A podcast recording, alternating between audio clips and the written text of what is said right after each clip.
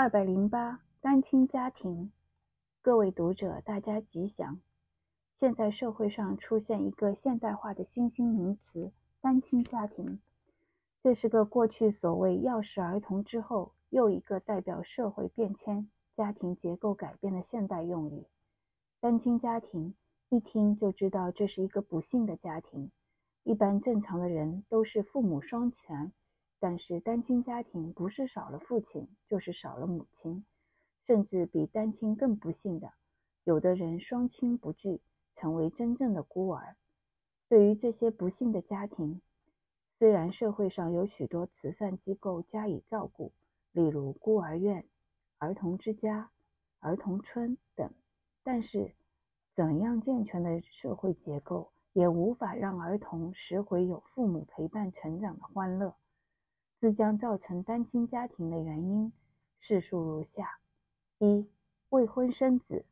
现代社会伦理败坏之甚，莫如未婚生子。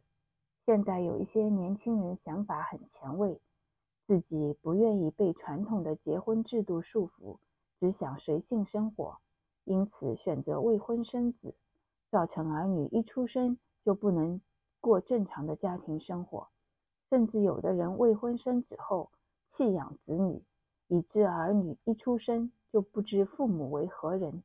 所谓人间最大的悲哀，莫过于此。二、婚姻离异，有的家庭因为父母感情不和，或是其他因素而离异，儿女只能选择与父或母共同生活，过着单亲家庭的生活。即使有的人离婚后又再各自婚嫁。但是对于多数的儿女来说，继父继母总是很难代替亲生父母在自己心中的地位。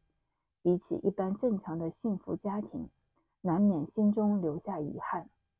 三、父母分居，在大人的世界里，有很多事情很难说明原因，身为儿女的也难以理解。有的父母因故分居后，争抢儿女抚养权的固然有之。也有的则互相推卸养育责任，在父母推拒之间，儿女开始尝受到人间的冷暖，世间的恩怨。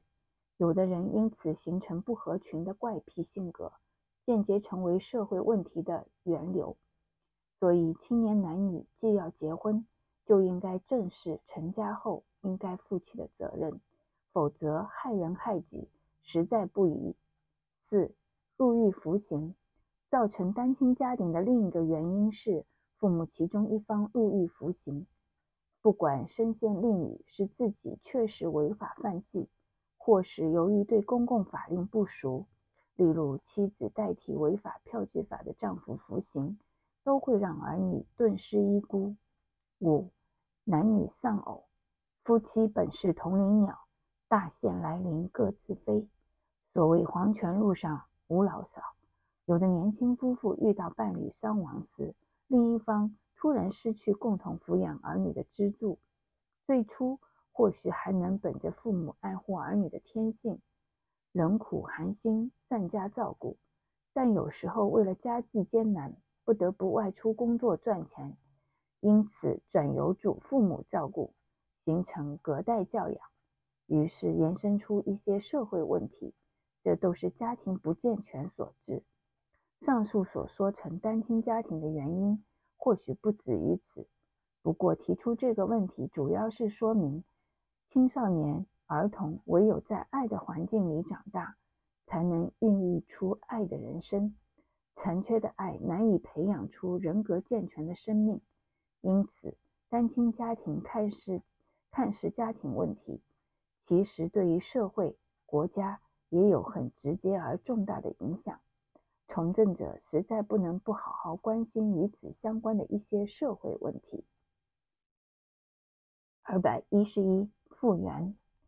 办了一场大型活动，事后的复原很重要。放了一段长假，大家诉求的也是身心要复原。自然灾害后重建家园，重要的就是复原。历经一场战争之后，在战火里毁损的更需要复原。甚至心灵所受的伤痛也需要加以疗伤复原。某些人引起的动乱，需要更多的有心人士从事社会的复原。例如台湾的选举，族群被撕裂，在在都需要复原。社会人生有许多事情需要复原，如何复原呢？一、环境凌乱，靠整理复原。家居久未整理，显得凌乱不堪，所以需要发动全家大扫除、大整理，用整顿来复原家居环境。尤其园中花草久未修剪，全家人同心协力加以复原，就会有焕然一新的感觉。二、生病感冒靠休息复原，人受了风寒生了病，或者过分的劳碌累倒了，有病不但要医疗，尤其需要休养生息才能恢复健康。人生不需要带病工作，身心会不胜负荷，有病又再加重负担，后果不堪设想。所以要有适度的休息，以便复原。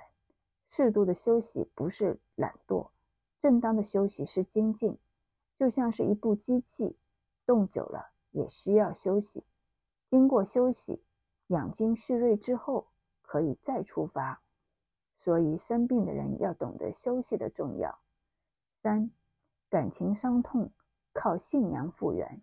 有的人身心没有毛病，但感情受到创痛，例如情人远离、失恋了。父母逝世、失孤了，家中遭遇水火之灾，或是钱财遭人倒债等等。当感情饱受各种伤痛时，除了用信仰来疗伤，从因了因果来复原伤痛以外，所谓解铃还须系铃人，自己能想得开、看得破最为重要。四、错解误会靠沟通复原。人与人之间常有一些误会产生，或因自己疑心太重，或是听信别人谗言。不但朋友之间因误会而产生裂痕，就是夫妇之间也经常因误会而生心念气之心。误会实在是人情当中的恶魔。假如有了误会，必须靠沟通，透过讲清楚、说明白来解决误会。沟通。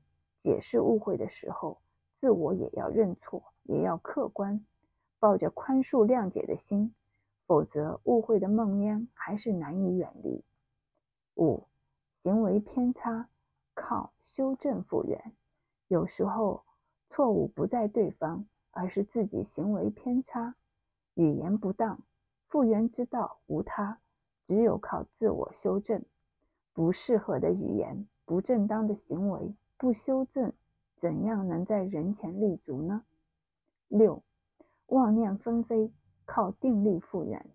人总有满脑子的妄想杂念，总有一肚子的冤枉委屈，总有说不完的理由，总有百千万的执着。凡事总是责怪别人，自己总是对的。妄想杂念在自己心中搅和。以妄志心心不安，只有靠定力来对治疗妄念，才能使自己的内心得到平和。内心平和，人生才有好日子可过。所以，对付杂念妄想，不能没有复原的定力。二零零九年二月二十三日刊于《人间福报》。